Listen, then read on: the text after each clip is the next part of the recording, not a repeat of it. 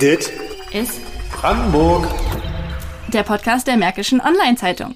Willkommen bei Dit ist Brandenburg. Am Mikro hört ihr Katharina Schmidt. In den vergangenen beiden Folgen haben wir uns ja schon näher mit dem Thema Familie beschäftigt. Falls es einige von euch noch nicht mitbekommen haben, noch bis zum 10. Juli läuft die große Umfrage Familienkompass.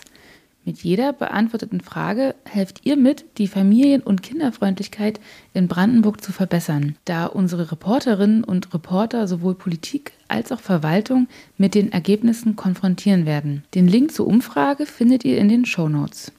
Familie bedeutet heute im 21. Jahrhundert zum Glück nicht mehr nur Mutter, Vater, Kind. Gerade im urbanen Raum wie Berlin werden lesbische, schwule und generell queere Eltern immer sichtbarer. Doch auch Brandenburg ist die Heimat vieler Regenbogenfamilien, also Familien, in denen mindestens ein Elternteil lesbisch, schwul, bisexuell, transgeschlechtlich bzw. intergeschlechtlich und oder nicht binär ist. Wusstet ihr beispielsweise, dass unser Bundesland 1992 als erstes ein Diskriminierungsverbot aufgrund der sexuellen Identität in seine Landesverfassung mit aufgenommen hat? Aber wie sieht es denn für Familien auf dem queeren Spektrum jetzt 30 Jahre später aus? Ich habe in den vergangenen Wochen mit Regenbogenfamilien gesprochen und herauskristallisiert hat sich dabei vor allem eines.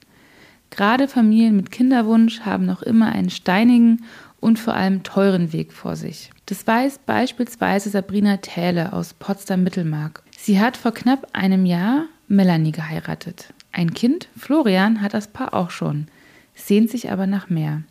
Doch hört doch einfach selbst. Wir sind total glücklich, dass wir einen Sohn hier rumspringen haben, ähm, der von einer früheren Beziehung äh, entstanden ist. Und aber wir pflegen schon seit über ja, ein paar Jahren den Gedanken, nochmal Nachwuchs zu bekommen und ganz konkret seit einem Jahr. Die Realität hat Sabrina und Melanie schnell eingeholt. Vor ihnen lag ein Haufen Papierkram. Also ich habe vorher nicht gewusst, dass wir vor so vielen behördlichen Hürden stehen tatsächlich. Ähm, wir haben uns in der Kinderwunschklinik vorgestellt in Berlin und dann haben wir erstmal ganz viel Bürokratie in die Hand bekommen und ähm, dann quasi kurz Zeit später die erste Rechnung. Also wir haben relativ schnell natürlich gemerkt, dass jedes einzelne Gespräch und jede Untersuchung, die wir haben, ähm, Geld kostet, also die Krankenkasse nicht übernehmen wird. Ähm, da man ja von einer gesunden Frau ausgeht, äh, laut Krankenkasse ja auch. Ähm, und gut, dann haben wir uns das einmal durchkalkuliert, durchgerechnet und haben gesagt, okay, wir probieren das mal. Ähm, und dann haben wir aber schnell mitbekommen, okay, wir brauchen ein Zeugnis sozusagen von einer Psychologin. Also wir brauchten eine psychologische Beratung bevor überhaupt wir diese Insemination, also wir haben uns erstmal für die Insemination entschieden, ähm, durchführen dürfen. Und wir brauchten eine Beratung bei einem ähm, Anwalt. Ähm, da geht es halt auch um Adoption und so weiter und so fort. Diese beiden Hürden haben wir bekommen sozusagen als, ähm, als ja, lesbisches Paar, was, was andere halt nicht haben. Also wir müssen sozusagen uns erstmal legitimieren, damit wir überhaupt die Insemination durchführen lassen dürfen. Und das fand ich schon interessant. Heterosexuelle Paare in einer Kinderwunschklinik müssen jedoch keine psychologische Beratung durchführen. Also der Unterschied ist, sie haben einen medizinischen Grund äh, in erster Linie. Also da ist ja entweder die Frau oder der Mann ähm, unfruchtbar oder es funktioniert nicht. Die versuchen es über einen längeren Zeitraum. Das heißt, da scheint irgendwas Medizinisches ja vorzuliegen und da übernimmt schon gleich und greift die Krankenkasse, weil man ist ja sozusagen an irgendwas erkrankt. Und da kommt natürlich die Krankenkasse ins Spiel und, und zahlt dann. Also da geht man dann ganz normal hin, aber die müssen jetzt nicht diesen Beratungstermin äh, durchlaufen äh, mit Anwalt und psychologische Beratung. Insemination ist das Fachwort für die künstliche Besamung bei einer Kinderwunschbehandlung. Mit medizinischer Hilfe wird so die Eizelle im Körper der Frau bzw. dem Menschen mit einer Gebärmutter befruchtet. Sabrina hat mir erzählt, dass das erste Gespräch in einer Kinderwunschklinik zunächst kostenlos ist. Für alle. Dann geht es weiter mit den Untersuchungen und vor allem geht es ins Geld. Dann sind wir in die ersten Untersuchungen gestartet. Also man hat eine, eine, Zyklusüberwachung gemacht, weil ich habe mich erstmal gegen Hormone entschieden, weil ich auch von einem gesunden Körper ausgehe, äh, der hormonell nicht unterstützt werden muss. Und dann haben wir aber gesehen, okay, hormonelle Unterstützung ist vielleicht doch nicht so schlecht. Also haben wir den nächsten Zyklus genommen und haben sozusagen hormonell unterstützt. Die Medikamente haben wir in Frankreich bestellt, ähm, weil sie da einfach günstiger waren. Ähm, ähm, und haben dafür, glaube ich, schon 250 Euro für zwei Medikamente bezahlt. Und dann war der Tag dann ran. Also man geht sozusagen engmaschig immer zum Ultraschall, gerade wenn die dich noch nicht kennen und deinen Körper. Das heißt, in der ersten Insemination hatte ich, glaube ich, bestimmt acht Ultraschalluntersuchungen, 25 Euro plus Arztgespräch. Also das waren auch fast immer 50 Euro. Das nahm dann im zweiten und dritten Versuch ab, bis dann der Tag war, okay, heute können wir die Insemination durchführen. Dann haben wir natürlich im Vorfeld die Samen bestellt. Da wurde empfohlen, die in Dänemark zu bestellen. Ähm, in Dänemark haben wir 1200 bezahlt für die Samen ähm, inklusive Versandkosten und in Berlin waren es, glaube ich, 150 Euro günstiger oder so. Aber die haben halt qualitativ bessere Erfahrungen mit der dänischen Seite gehabt. Genau, die wurden dann da direkt hingeliefert. Äh, in den eigenen Haushalt darf sowas ja nicht mehr geliefert werden, sondern das muss an eine Kinderwunschklinik geliefert werden. Und dann ähm, haben sie die Insemination durchgeführt. Die Kosten schwanken pro Versuch, je nachdem, wie viele Ultraschalluntersuchungen im Zyklus anfallen. Hinzu kommen Labortests, Medikamente, Blutabnahme. Insgesamt haben es Sabrina und Melanie dreimal probiert, bis Januar 2022. Dann war ihr Limit erstmal erreicht. Und dann haben wir halt gesagt, okay, wir setzen uns da einfach finanziell auch eine Grenze, dass wir sagen, bis hier und nicht weiter. Wir wollen auch noch in den Urlaub dieses Jahr und, und, und. Ähm, und haben dann sozusagen das ähm, pausiert. Wir haben ja, wie gesagt, geheiratet letztes Jahr und ähm, da gab es äh, viele, viele Geschenke und, und wir haben halt auch gesagt, wir wünschen uns ein Kind und ähm, das kostet halt leider für uns und wir wünschen uns tatsächlich Geld und wir haben halt gesagt, wir nehmen das Geld von, von den Einnahmen von unserer Hochzeit plus ein bisschen, was wir erspart haben. Ähm, aber das darf es halt nicht übersteigen. Also wir hatten uns jetzt, also ich habe jetzt keine Zahl im Kopf, aber ich sag mal drei Versuche, das, das hat uns schon fast äh, 8.000, 9.000 gekostet. Also und äh, da muss ich sagen, das äh, ist mehr, glaube ich, als ich in meinem, äh, in meinem Kopf hatte heute vor einem Jahr. Wir haben ja schon gehört, zwischen heterosexuellen und queeren Paaren mit Kinderwunsch wird bürokratisch ein Unterschied gemacht. Doch damit hört der Nachteil für Regenbogenfamilien nicht auf.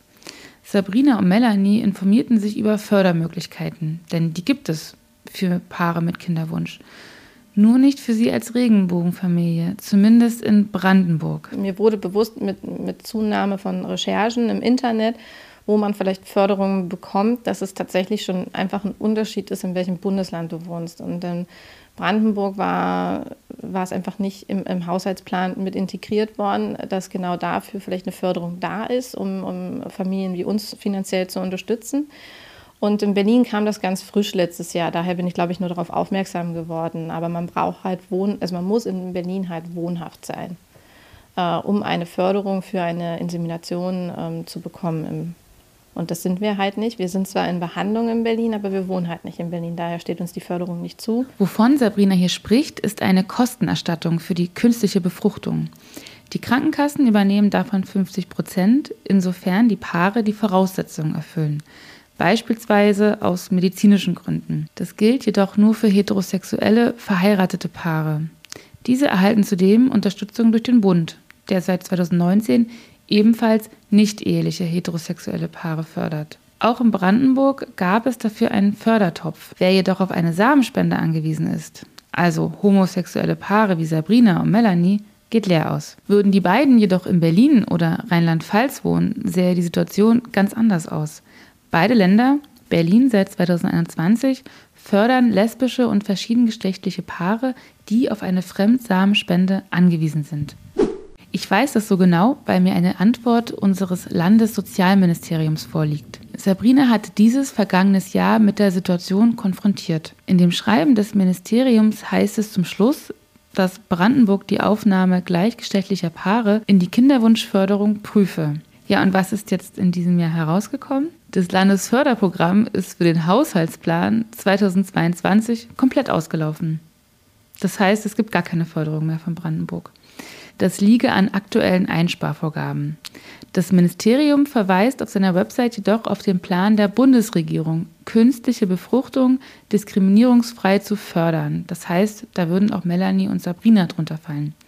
Die Kosten sollen dann sogar vollständig übernommen werden. Somit wäre die Landesförderung mittelfristig entbehrlich, sagt das Ministerium. Wann das alles aber kommt, bleibt unklar. Und was geschieht in der Zeit mit Paaren wie Melanie und Sabrina und all jene, die sich das nicht leisten können?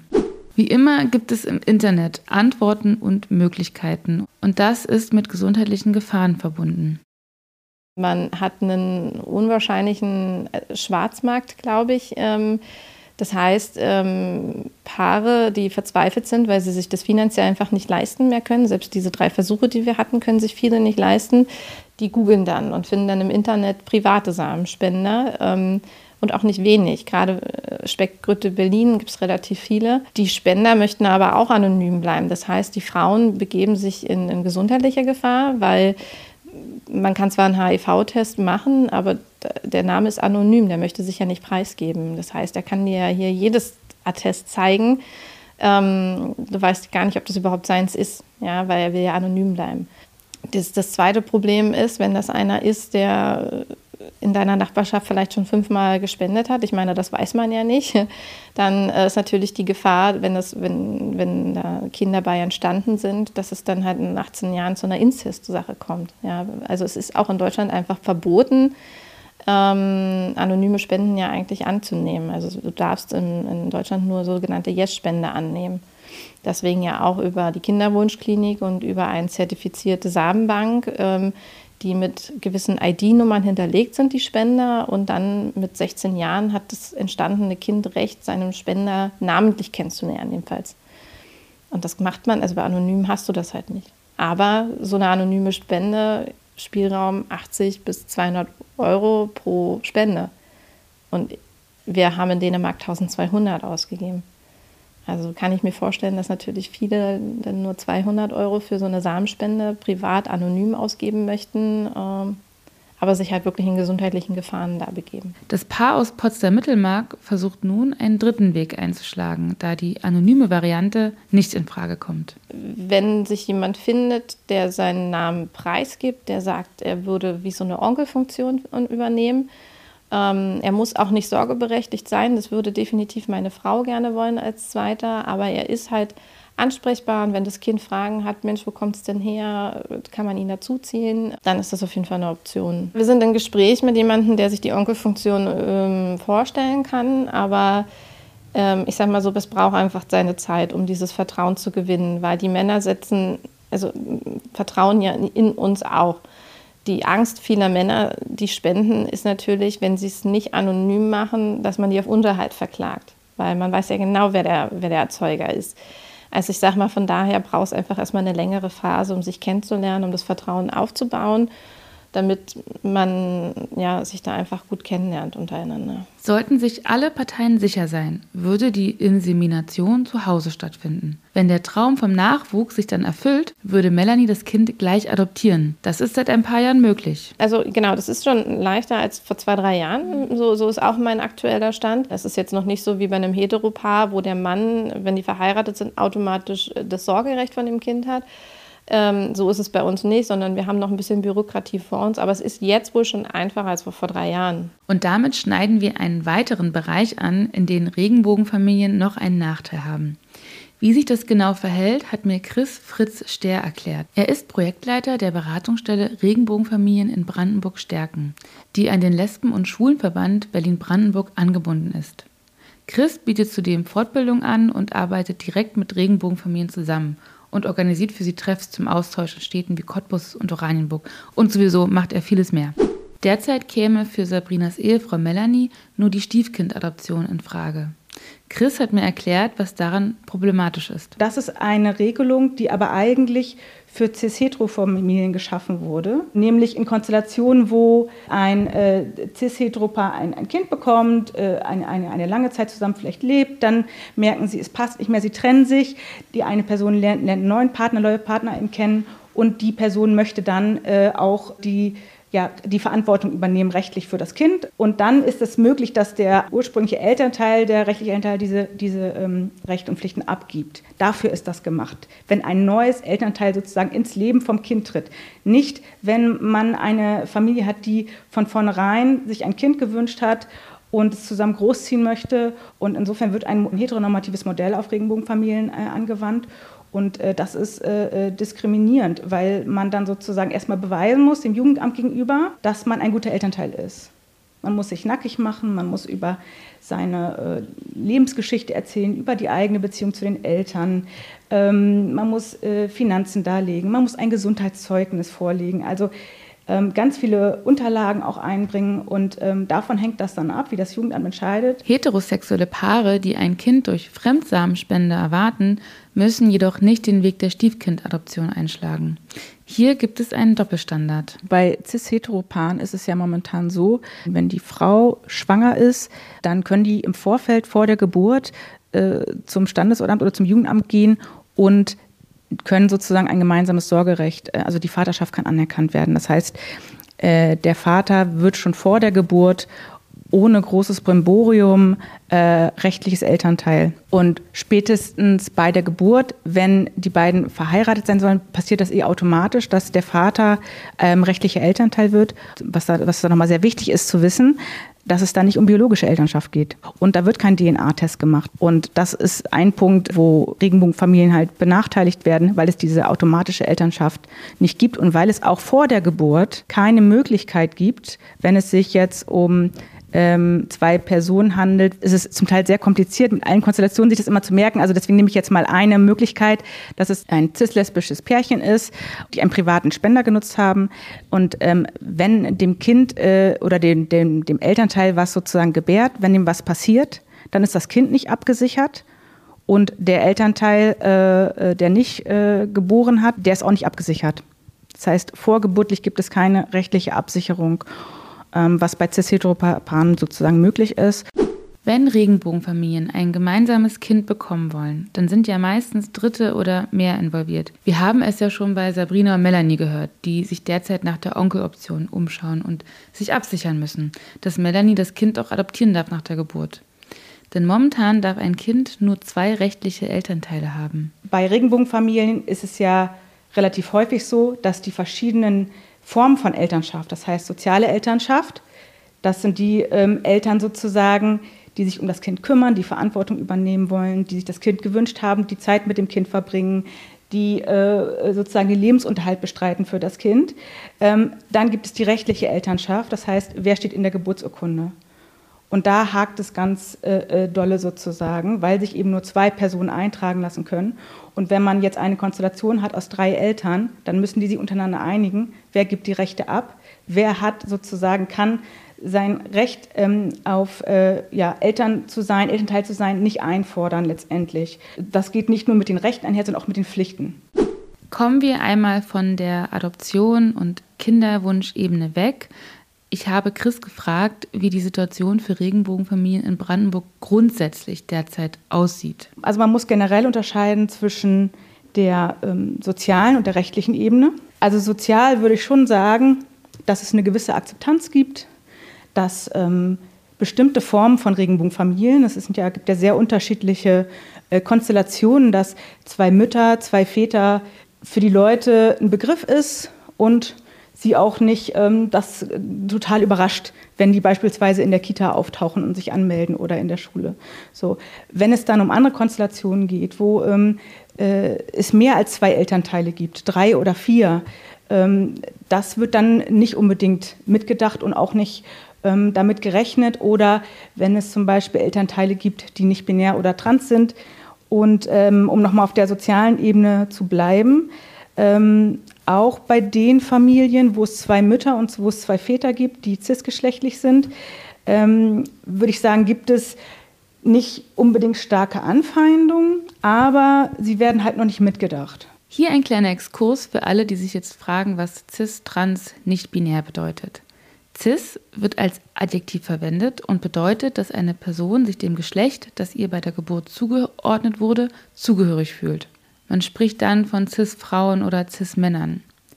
Das Adjektiv trans ist ein Überbegriff für Menschen, die nicht das Geschlecht sind, dem sie bei der Geburt zugewiesen wurden. Nicht-binär, non-binär, non-binary sind ebenfalls Überbegriffe für all diejenigen, die weder männlich oder noch weiblich sind. Die Kategorien sind noch viel ausdifferenzierter, das war jetzt nur ein kurzer Überblick. Und gerade Familien mit Menschen, die auf dem trans- oder nicht-binären Spektrum sind, werden häufig noch weniger gesehen. Also ich hatte das jetzt gerade, ich habe selber eine Regenbogenfamilie, ein Kind im Grundschulalter und man ist es eigentlich gewohnt, ähm, ein Stück weit diskriminiert zu werden, weil man damit lebt.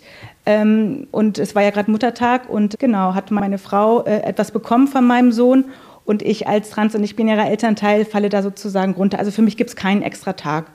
Und äh, den könnte ich natürlich etablieren mit meinem Sohn, aber äh, das hat ja nicht diese institutionelle Verankerung.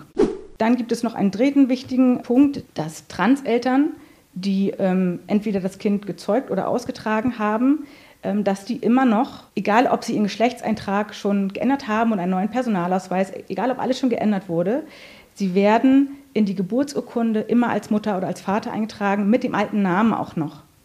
Also es kommt dann vor, dass es Geburtsurkunden gibt, da steht ein Name drin, den es so nicht mehr gibt. Und da steht auch ein Geschlechtseintrag, den es so nicht mehr gibt. Der Elternteil kann eigentlich gar nicht nachweisen, dass es sein Kind ist. Auch das Umfeld, sowohl im Alltag als auch das Gesundheitswesen, macht es Regenbogenfamilien nicht immer leicht. Chris hat mir hier einige Beispiele genannt. Dass äh, Regenbogenfamilien gefragt werden, na, wer ist denn jetzt die richtige Mutter?